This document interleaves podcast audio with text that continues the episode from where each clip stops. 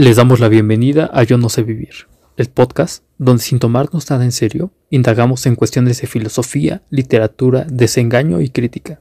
Creemos que hay que buscarle gusto y sentido a la vida porque esta es fugaz. Quienes vamos a morir les saludamos. Comenzamos.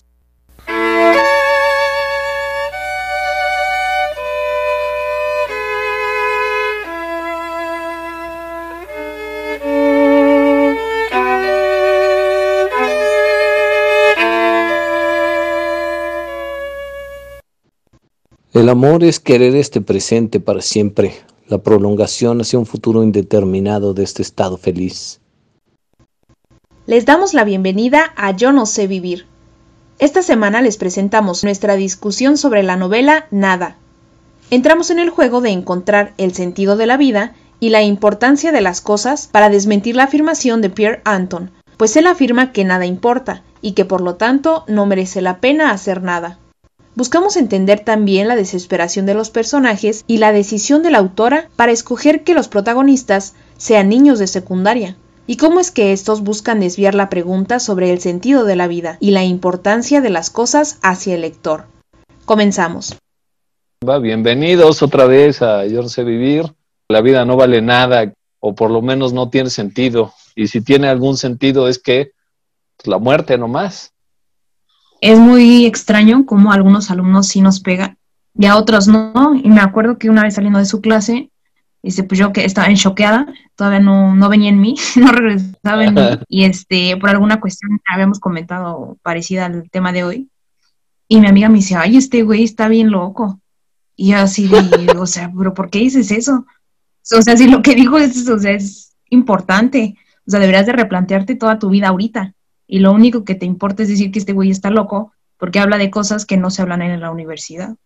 ¿De qué dependerá que a unos, pues sí nos mueva y a otros no?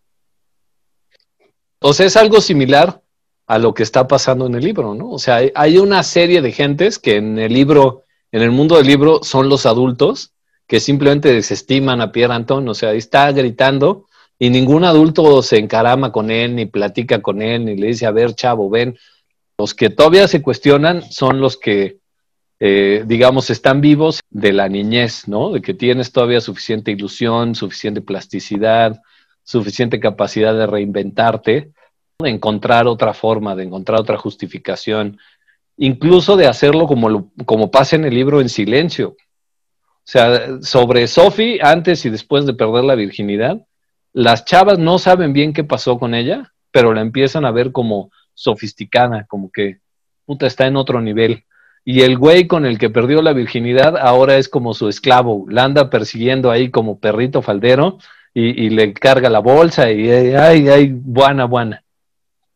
Entonces, hay, hay una manera silenciosa, si quieres, sin darle mucha importancia, que no necesita siquiera hacer una profunda meditación. O sea, simplemente, pues ya me pasó como, como los niños, ¿no? Se cae, se raspó todo, está este, sangrando en los bracitos y los codos y las rodillas, pero pues nomás se limpia así tantito y regresa a jugar fútbol y ¡ah, chinga su madre! Y hay otros niños que ahí se quedan tirados en el lecho del dolor hasta que, parecen futbolistas, pues, ¿no? Que apenas los tocaron y, ¡ah! y piden la camilla y hasta que no viene su mami, la chingada. Pero justo es lo que pasa cuando nos anquilosamos en una identidad o en un fin cuando ya queremos ser esto, la, tener la certeza, que además es una búsqueda bastante, pues a mí me parece absurda, por decirlo menos, que dices, no, pues es que si termino la carrera de medicina, voy a ser rico, o de abogado, o de este, actuario, o la que quieras, eh, voy a conseguir un trabajo y voy a tener dinero. Y, y sí, está chido hasta que te da un tumor, güey y de repente todo el tiempo que gastaste en las aulas este, sufriendo con profesores malos, peores y culeros, pierde sentido porque era tiempo que podrías haber pasado con tu familia. Chin. Se te cae el sueño, ¿no? Como, como Don Quijote despiertas de tu consentida locura y dices, no mames, me, me dieron gato por liebre. Eso es a lo que me refería. O sea, ¿por qué cuando nos pasa una tragedia en nuestras vidas, porque hasta ese momento nos, replanteamos el sentido que le estamos dando a nuestra vida. Por ejemplo, si se muere algún familiar, o sea, ¿por qué creo en Dios? ¿Por qué no creo en Él? Pierdo una mano, ¿qué voy a hacer? porque hasta que pasa una tragedia es que nos surgen ese tipo de dudas.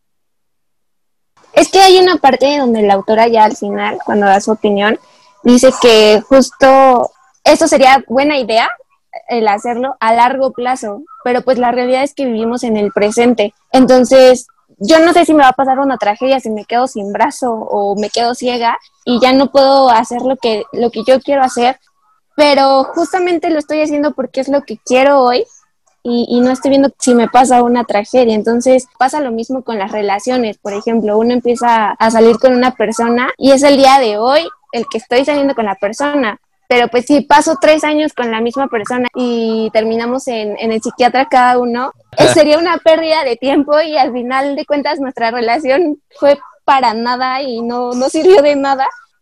Pero no lo veo hasta que llego hasta ese punto y toda la relación, los tres años, bien o mal la hayamos pasado, justamente estábamos viviendo en el presente. Lo que dices es que generalmente estamos viviendo en esta, en esta forma de vivir en el presente mientras la pasamos bien y solamente dejamos de vivir en el presente cuando nos, da, nos dan un madrazo por ahí de alguna manera y entonces empezamos a cuestionar ese presente. Híjole, no sé, es que por ejemplo en el tema de las relaciones, o sea, sí puede ser que haya quien vive en el presente pleno, pero es muy difícil no estar proyectando toda relación hacia el futuro. Por lo menos los teóricos del amor dicen que el amor es querer este presente para siempre, la prolongación hacia un futuro indeterminado de este estado feliz. Y entonces cuando pierdes a esta persona, ves como tiempo perdido lo que viviste en el presente porque no se va a materializar en el futuro. Y la verdad es que se te vuelve más difícil conseguir pareja a los 75 años después de un matrimonio que terminó en divorcio después de 40 años de casados, que si a los tres meses dices, ahí te ves, ¿no? Y lo cierto es que la muerte no te devuelve un cupón por, oye, tú perdiste 20 años con una pareja o ten, aquí hay un cupón para que cuando te toque este, te recuperen tus 20 años, que ni madres. Cada decisión es final. Y a lo mejor ese es el choque, que la tragedia pues nos hace revalorar el sentido de haber vivido para el presente en ciertos momentos y nos obliga a volver la mirada hacia otra parte. Bueno, este es el chisme de siempre de Nietzsche, ¿no? De que cada decisión la tomes pensando que la vas a repetir eternamente en una vida cíclica y solamente vas a ser feliz cuando cada una de tus decisiones puedas decir, sí, güey, quiero esto y lo quiero una y otra vez para siempre, que es vivir en el presente, pero vivir también para el futuro y para el pasado, en el instante. Sí es cierto, o sea, la crisis que, ante la cual nos pone la tragedia es inevitable, pues, o sea, en el momento en que se me muere alguien o pierdo un miembro de mi cuerpo o te quedas ciego como Borges, que vivías para leer y los libros, todo tu deseo, tu biblioteca de 8 millones de, este, de volúmenes y la chingada, pues ya te la, te la fustan porque se acabó. Entonces, la crisis es inevitable, pero es una crisis para la cual ya estabas eh, intelectualmente preparado. O sea, todos sabemos que un día la vista se nos va a, debilitar. O este, ya la pregunta incómoda que me empieza a hacer la banda a mí, sobre todo para querer chingarme libros, es, bueno, güey, ¿cuántos libros tienes? No, pues ahorita tengo como 3.500. ¿Y con cuántos lees al año? No, pues como 100. Entonces necesitas ahorita para leer todos los que tienes 3.000, digo, 35 años más o menos, sí. ¿Y vas a seguir comprando? Sí. ¿Y ya tienes 40? Sí. Entonces, suponiendo que te mueres a los 72, como, pues, no mames, regálame unos, güey, no los vas a leer todos, ¿para qué los quieres?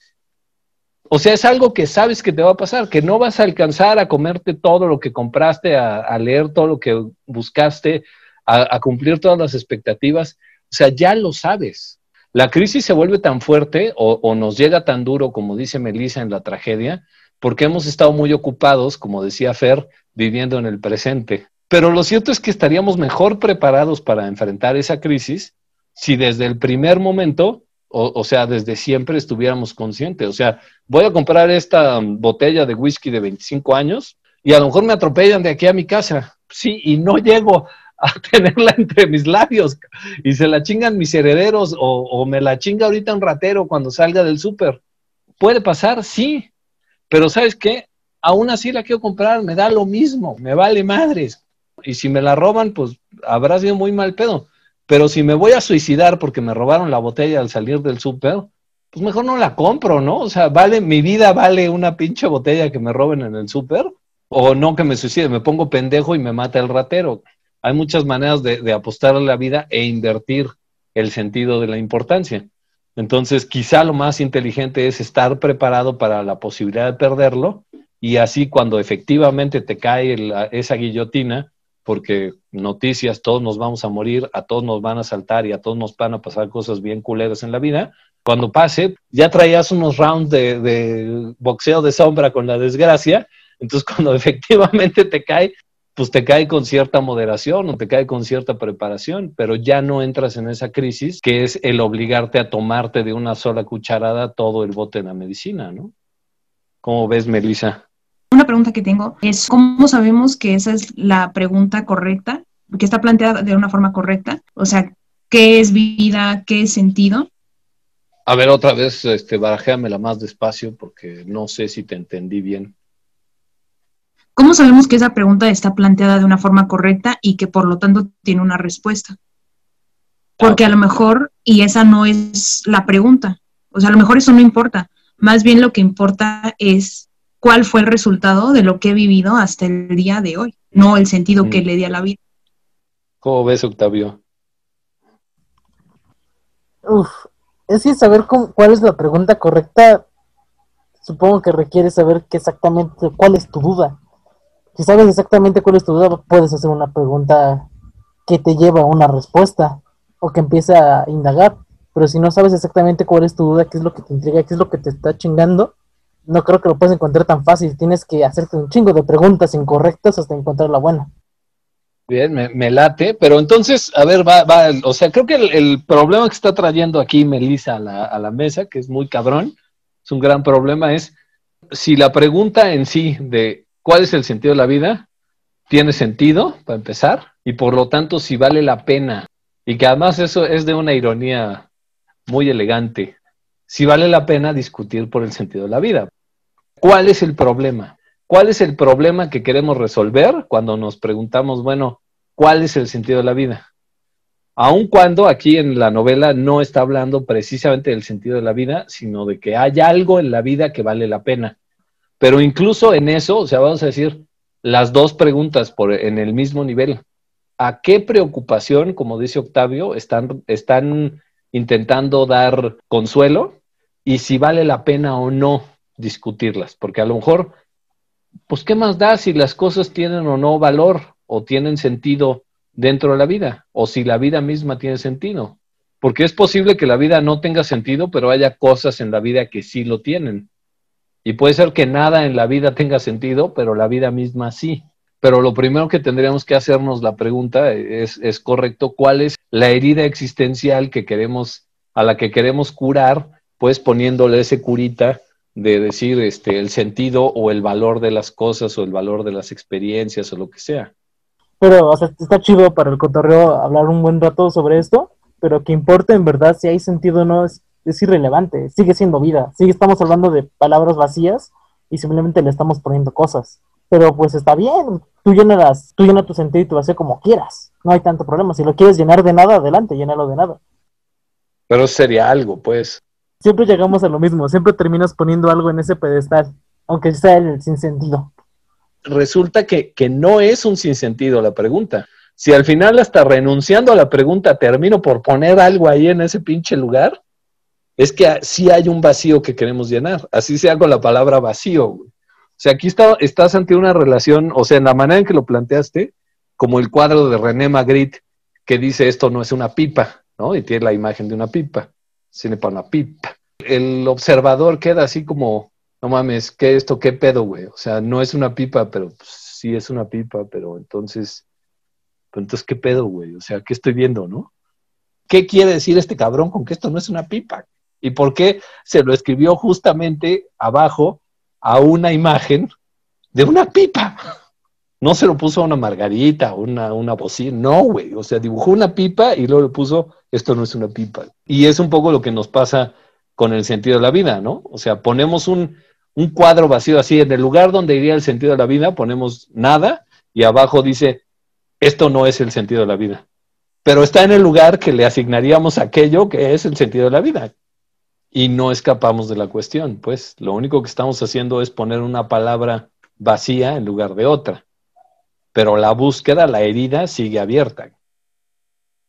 ¿Qué puedo disfrutar de la existencia? ¿Qué es lo que vale la pena vivir mientras estoy existiendo? O sea, sí podemos decir, no, por supuesto que no hay un sentido de la vida, pero a veces hay uno y a veces hay otro. A veces me, me entretiene ser un hijo de la chingada torturándolos con preguntas culeras y a veces soy a toda madre y les doy consejos. Pero pues es, es estrategia y eso significaría que tiene razón Pierre y tienen razón los niños. Todo es fingimiento. Pero a ver, Israel, ¿qué, qué nos quieres decir? recordando lo que con lo que están diciendo, recordé una frase de, de Camus cuando dice que aquello por lo que vale la pena vivir, también lo vale la pena morir al verlo perdido.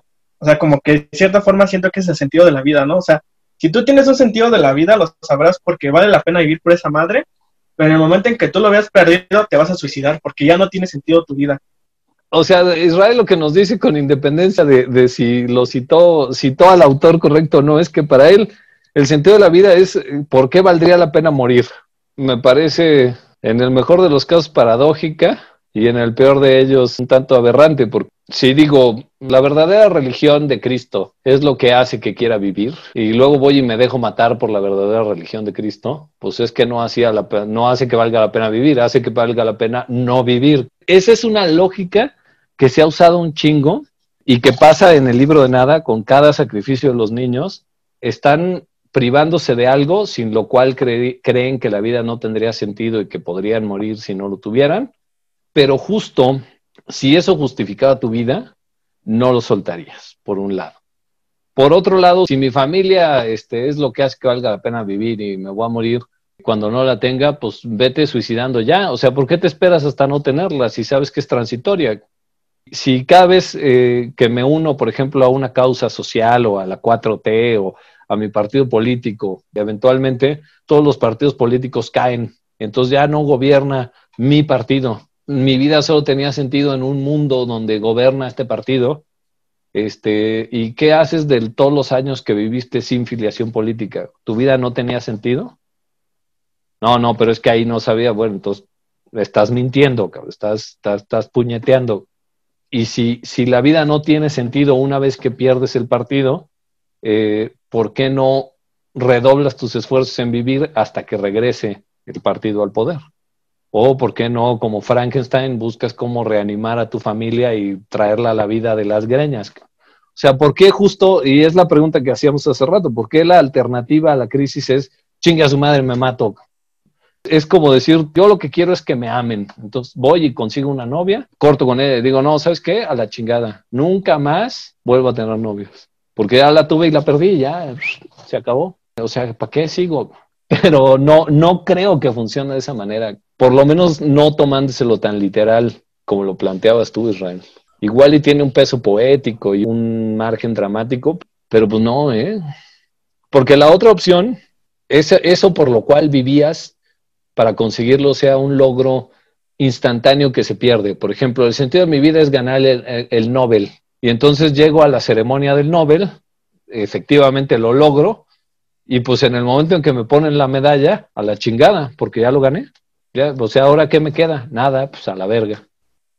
Si la vida no tiene un significado, tampoco tiene un significado vivirla, y le habrán hecho un favor a, a este Pierre matándolo, los mismos niños. Si para él era indiferente la vida o la muerte, o sea, sí nos dijo, no, pues yo para qué me mato, igual no tiene sentido, pero lo mataron. ¿Le hicieron un favor o no le hicieron un favor? La pregunta está interesante, o sea, porque sí entiendo que Pierre Anton, pues no, no, como buen, vamos a decir, nihilista, no le ve sentido ni a vivir ni a no vivir, le da lo mismo exactamente. ¿Cómo ves, Melissa? Yo tampoco creo que, que le hayan hecho un favor, porque así como este Pierre decidió salirse un día de la escuela, él se hubiera querido morirse, se hubiera suicidado. Y pongo el ejemplo de un vagabundo. ¿Cuál es el sentido de la vida de un vagabundo, no?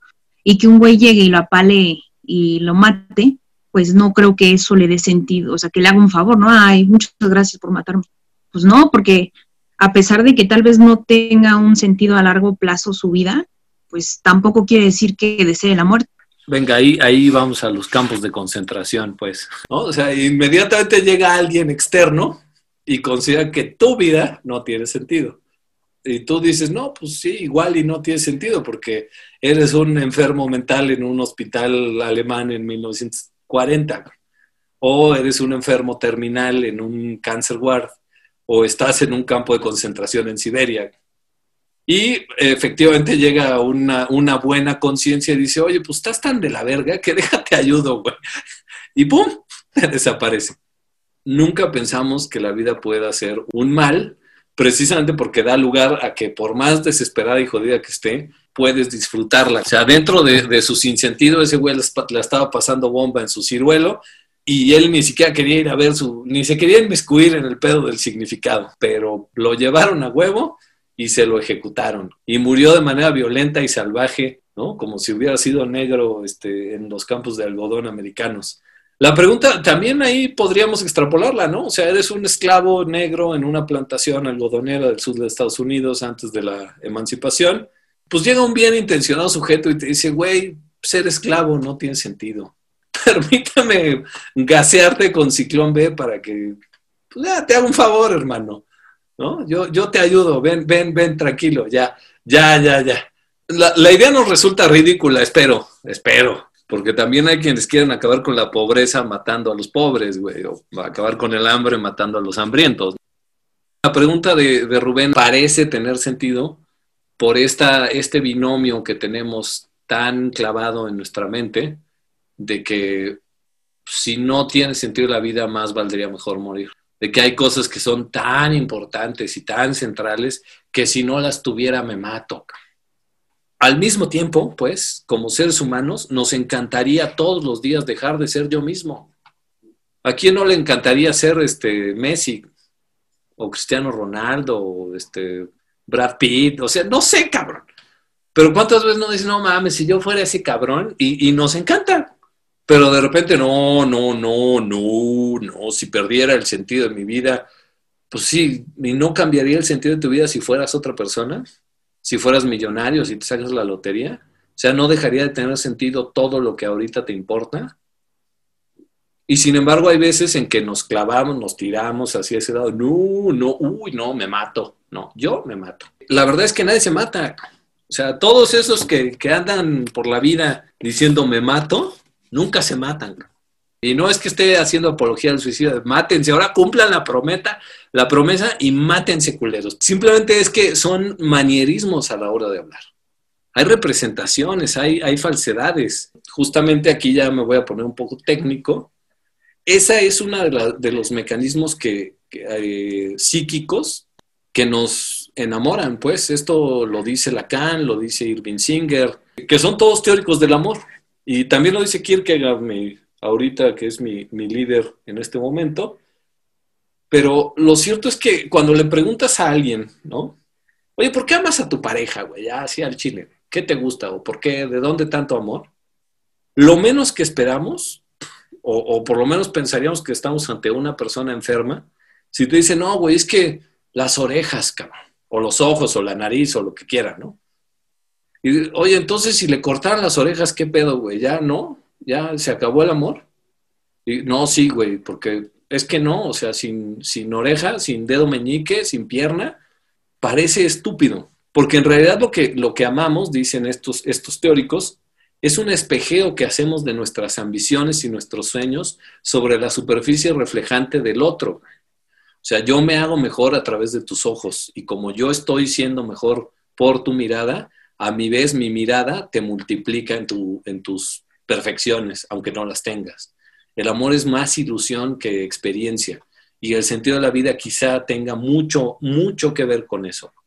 Decir que la vida tiene sentido es enamorarse, si quieres, un poco de la vida. Implica ignorar un chingo de características porque todos, o sea, no hay un ser humano perfecto, pues vamos a, a decirlo al tiro, todos somos feos en ciertos aspectos de nuestra persona psíquica o física, ¿no? Algunos tenemos un dedo medio chueco, algunos tienen una pinche cicatriz de oreja, talón, algunos nacieron con una pata más larga que la otra, unos tienen los dientes chuecos, los ojos feos, están virolos, nos estamos quedando sin cabello, este, estamos gordos, estamos flacos, estamos fuertes, estamos débiles, N cantidad de cosas.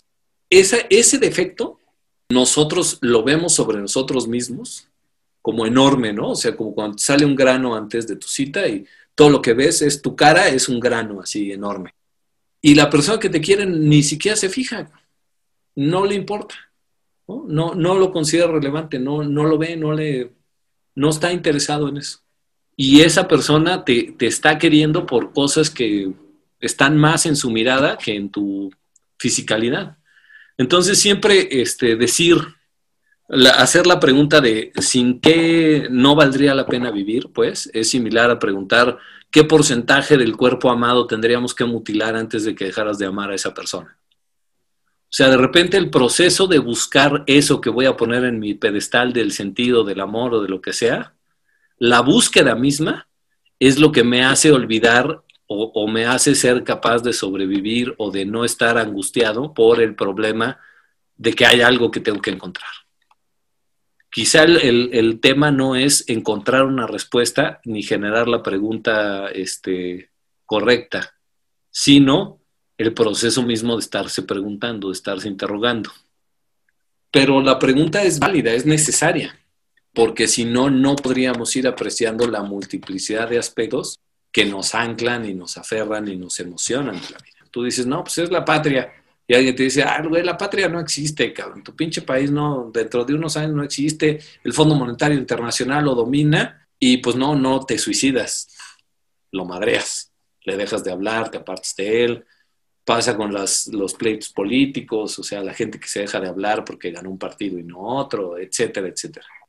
Al final, diría Kierkegaard, la respuesta de sentido de la vida o de qué es lo éticamente válido, o sea, lo valioso en la existencia, solamente puede ser aquello que surge de la desesperación, o sea, cuando te das cuenta que todo carece de sentido, cuando te das cuenta de que todas las razones que te hacían asignarle un valor o un sentido a la vida o a las cosas son inválidas, porque todas son temporales, todas son limitadas, todas son contextuales, pues no es lo mismo el sentido de la vida para nosotros que para los griegos, y sabes que todas tus razones son culturalmente determinadas, no hay ninguna razón válida universalmente, pero por ninguna razón, precisamente, y desde la desesperación, escoges que esto es lo tuyo.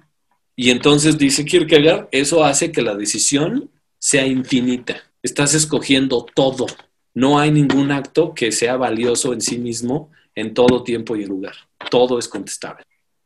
Y a mí me parece una de las teorías más hermosas para encontrar sentido, porque hace ver las teorías, vamos a decir, desarrolladas, intelectuales, las teorías racionalistas, como decía Rubén, las religiones eh, organizadas, las teologías políticas, las, las teleologías sociales, todo eso se vuelve tentación, porque te aparta de ti mismo. En lugar de colgarte de cosas externas, de cosas que están predeterminadas, esa es la tentación, colgarte de eso que ya está ahí. El ready-made, las posiciones sociales que nos están determinadas o nos están destinadas desde antes. La única decisión valiosa, la única manera de encontrar un sentido auténtico es cuando lo escoges desde la desesperación y viendo todos esos discursos como tentación. La respuesta está en tirarte de cabeza al vacío existencial que eres y desde ese vacío consciente del sinsentido, escoger porque así te salió, porque quieres, pero quieres tú.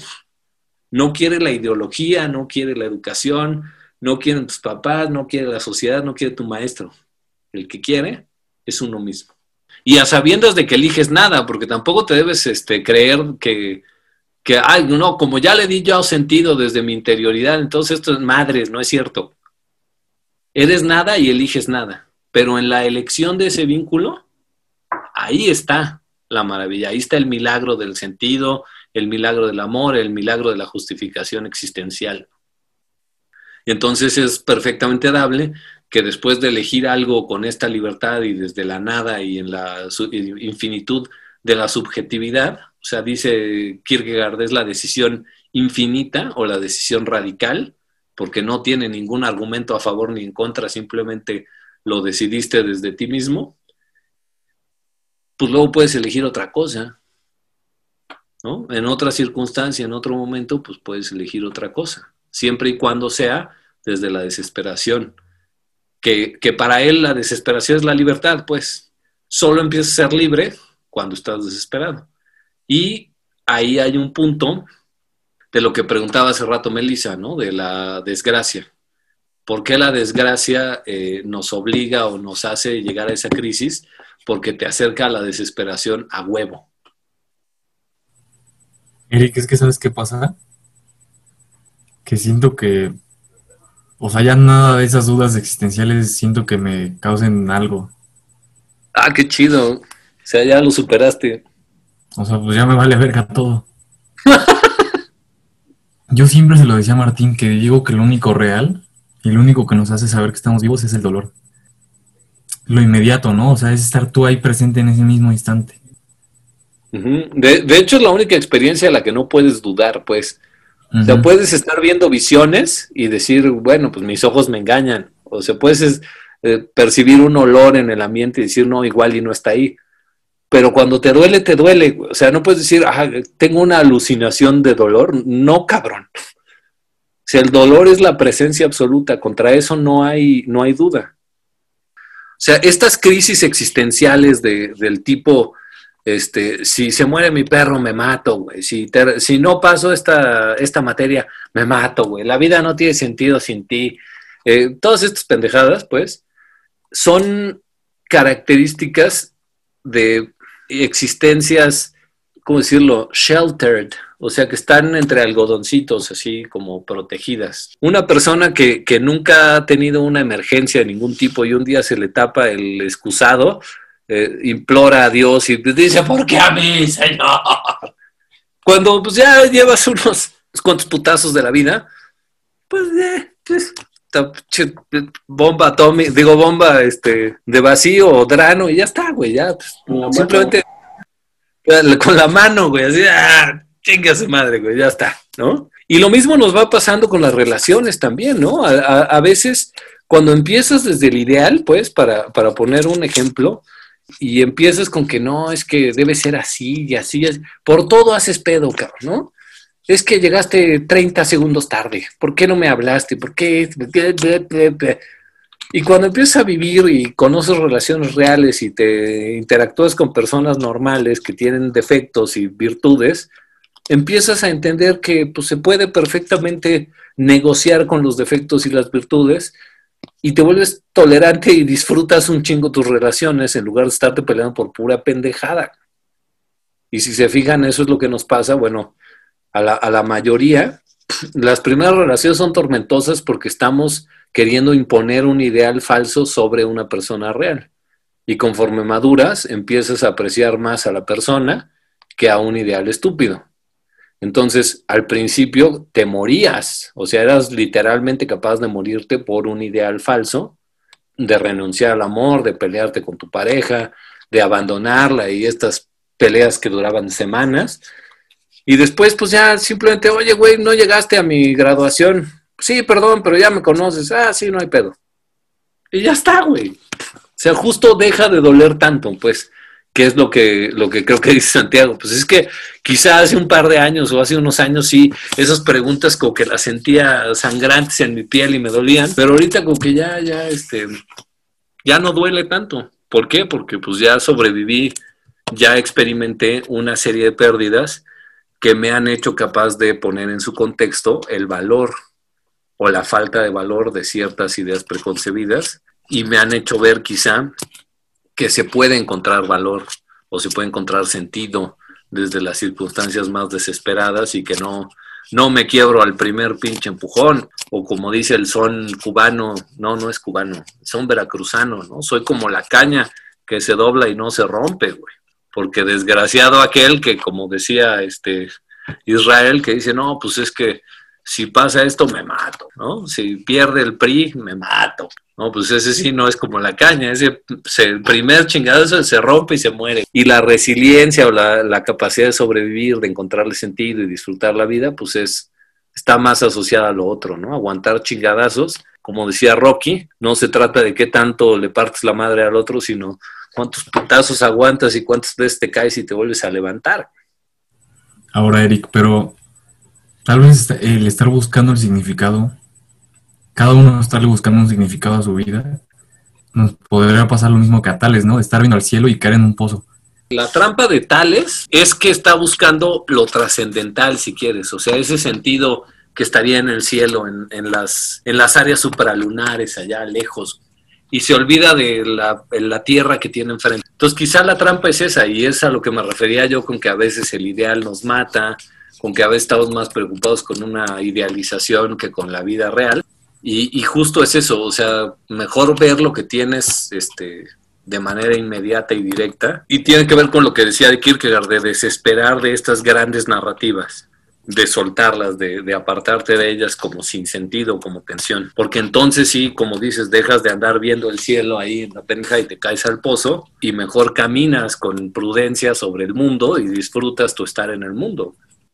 Bueno, ya lo último que quisiera comentar, el capítulo donde ya pasaron ocho años después de que pues, pasó esto, debe seguir guardando así su, su, ceniza, ¿no? De vez en cuando la tengo entre mis manos y la miro, y cuando abro con cuidado esta gastada caja de cartón y veo la ceniza gris en su interior, siento la misma rara sensación en el vientre, y aunque no pueda explicar de qué se trata, sé que es algo que tiene significado. El significado no se juega. ¿O qué, Piero Antón? ¿O qué? ¿Qué, güey? ¿No? ¿O qué? ¿Sí o no, güey? O sea, o sea le, echa, le, echa, pedo todavía. ¿O qué, güey? Todavía, ¿no? Súper cagado, ¿no? Porque sigue aferrado, ¿no? Así con el sentido. Aún así no, no puede... Uno vive, ¿no? Con ello, como lo estábamos comentando, ¿no? A lo largo de la vida siempre esta constante pregunta que, que la hizo Melissa, ¿no? esta pregunta por el sentido va a seguir a lo largo de nuestra, de nuestra vida, ya que lo so, so, sepamos so, sobrellevar, pues es la otra, la otra cuestión, ¿no? Bueno, el primero es, sí, ¿por qué guardan su cajita con cenizas? A mí también ese detalle me encantó, ¿no? Como que, como que parece también estar en esa relación paradójica de que si el sentido sí existía o no, si era valioso o no lo que había en el montón o qué pedo. Pero yo, yo lo escogí reflexionarlo como por un, como por analogía, si quieres. Cada uno de nosotros se ha desencantado de muchas cosas y muchas personas a lo largo de la vida. Por ejemplo, eh, la novia del kinder o nuestra primera pareja o lo que sea. Pero estoy seguro de que todos y cada uno, a pesar de la, o desde la, verdad es que el Santiago se estaba persinando, no sé si estaba conjurando al mal espíritu de su ex vieja o qué pedo, pero me espantó. Tú lo conjuraste, por eso me persiné. a eso me refiero precisamente, güey. O sea, justo por eso me fijé en el detalle. Pero a pesar de que decimos, ya no me importa, ¿no? O sea, ya la superé, ya estoy del otro lado. Ya. Tenemos por ahí en nuestra casa, o en nuestro corazón, o en nuestro espíritu, la cajita con las cenizas de eso que según ya superamos, ¿no? De repente tienen ahí una pinche foto guardada, o tenemos, pues yo también, ¿no? Una pinche foto guardada que los asalta desde el fondo de una libreta o un cajón y de repente, ay, no mames, es la fulanita o el fulanito. Ah, todavía se, ah, ah, y, y, se dan dos cachetadas o se, se persinan como el Santiago y dicen, ya, ya la conjuré. Desde mí ya no me importa esa persona, pero si la veo caminando en, en sentido opuesto a mí en la acera, me cruzo para no, no, no, no verla, no acercarme. ¿No es eso conservar también el sentido? O sea, la nostalgia de una cosa que perdió su significado para nosotros, la sigue haciendo importante. Y se, se reduce a cenizas, desaparece, se destruye, ¿no? O sea, hay cosas que, que hemos perdido, pero todavía nos acordamos. Ah, mi primer carro, güey. Yo me acuerdo cuando andaba en el desmadre en mi primer carro. Pasamos, no sé, un edificio y nuestro abuelo dice, aquí era la casa de tu abuelo antes que yo y luego la vendimos, pero era... ¿no? O sea, todos parece que nos desencantamos y soltamos, ¿no? Pero siempre queda en nuestra, en nuestra memoria, vamos a decir, en nuestro bagaje afectivo, queda esa cajita con cenizas que de vez en cuando eh, sacamos y decimos, no mames, pero con eso no se juega, güey así sea por negación, sigue teniendo significado. O sea, sí se ha convertido en algo que no es nada de lo que era cuando era importante. En algún modo, el sentido, el valor permanece. Estoy seguro de que todos tenían su peluche favorito de niños, ¿no? Su frazadita o su playerita o el juguete con el que los consolaban. Y ahorita pues ya somos adultos, ¿no? O sea, oh, soy hombre, no necesito talismanes, ¿no? Necesito a mi osito de peluche. Pero apenas su mamá habla, ¿no? De donarla a un orfanato. No mames, ¿cómo se te ocurre? Es Teddy, güey. No, ya Teddy, vente, vamos a mi casa. O ya no juegas con tus, con tus juguetes de niño lo que sea y apenas los ves en el bote de la basura. No, no mames, no mames, no mames. Y ya no juegas con ellos, pero sigues este, aferrado a que son valiosos. Hay algo ahí que queda. O sea, esa forma que lo planteaste, pues sí está chida, ¿no? Porque sí es cierto. Incluso pareciera que queremos capturar un sentido ahí, ¿no? Lo valoramos a través de un, de un modo afectivo, ¿no? Precisamente porque eso hizo un cambio en la vida de, de, pues, del, del significante, ¿no? O sea, una mutación después de eso. Y creo que recordar pues, ese, esa etapa en una cajita, pues de vez en cuando está chido, ¿no? O sea, olvidarlo, pues, implicaría también que pues, cercenas alguna parte de tu vida que hizo posible un cambio, ¿no? cómo somos también selectivos, ¿no? ¿Con qué, me- con qué recuerdos vamos a guardar? O sea, no tenemos una cajita de recuerdos tristes. Siempre queremos guardar lo que nos hace feliz. Híjole, bueno, puede ser, pero yo, yo sí tengo cachos de, bueno, no importa. O sea, elementos corpóreos, pues. O sea, cosas que me quedan de, de la desgracia, así de, güey, aquí está el... Las cenizas. la- A lo mejor sí, pero ponle, es que no quiero, no quiero decir nada que, que pudiera afectar a terceros, pero ponle que aquí está la última aguja que le metieron en el brazo antes de que se muriera. Y también podemos aferrarnos a eso. Es importante lo que dice Martín, es un momento de cambio.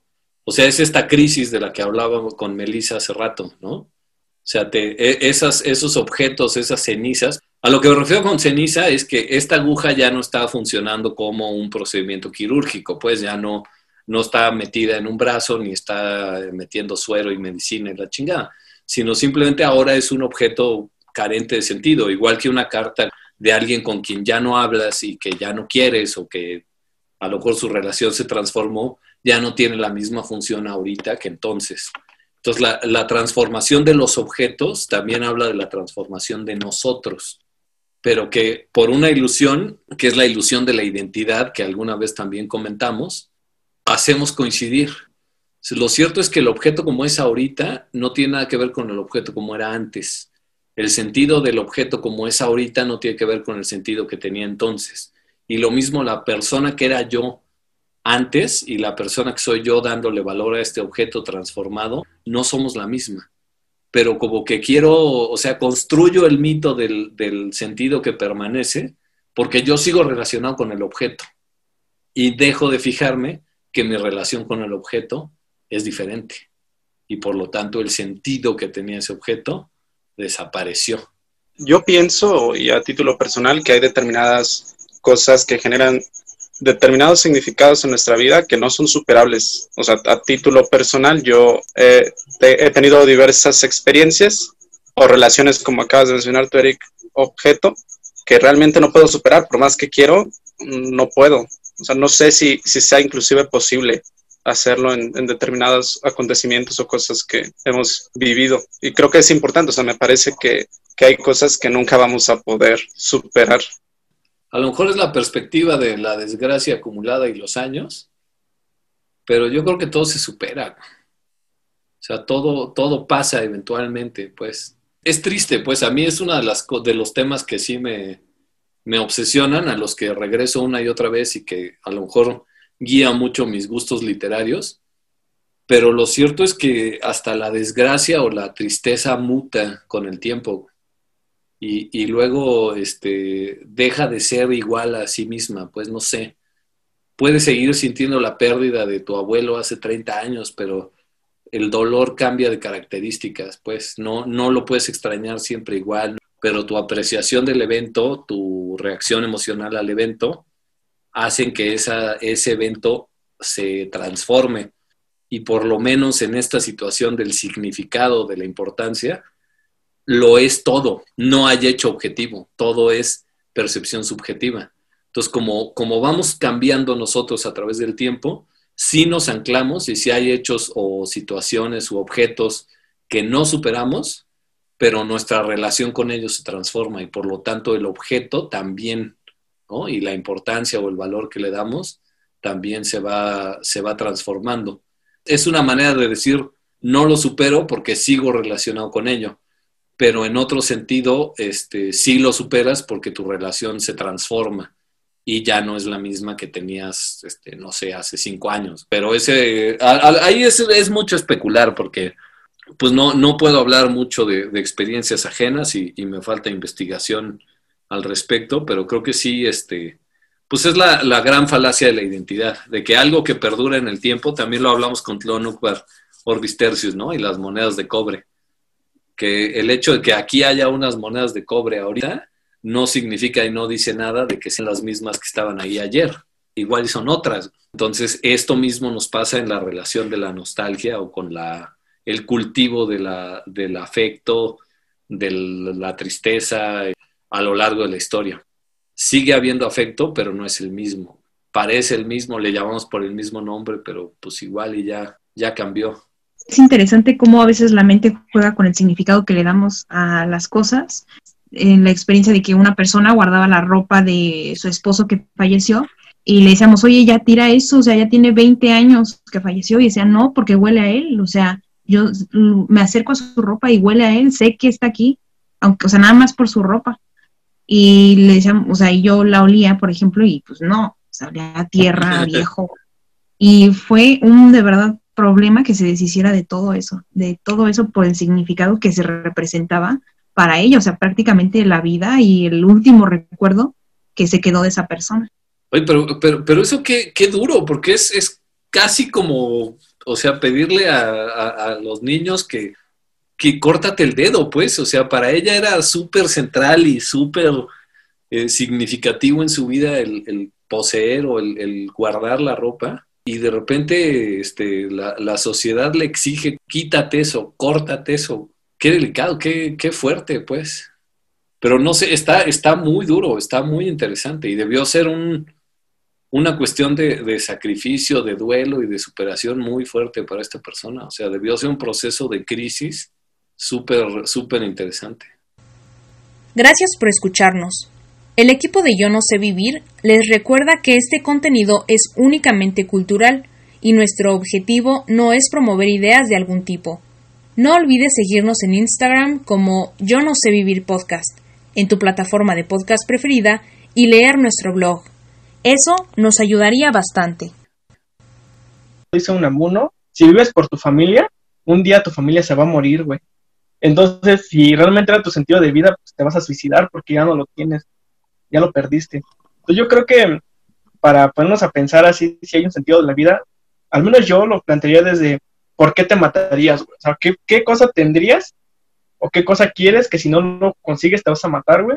O en todo caso, si lo pierdes, te vas a ir a tirar al hoyo porque, pues, ni pedo, ya no hay otro. Yo tengo una duda, amigo mío. ¿Dónde dice eso Unamuno? Tengo dudas acerca de eso. si no mal recuerdo, creo que está en El sentimiento trágico de la vida, güey. ¿Lo terminaste de leer? Porque me causa conflicto Uy. lo que dices.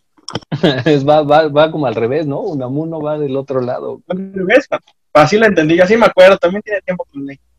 Entonces no cites a lo pendejo, por favor, ¿sí?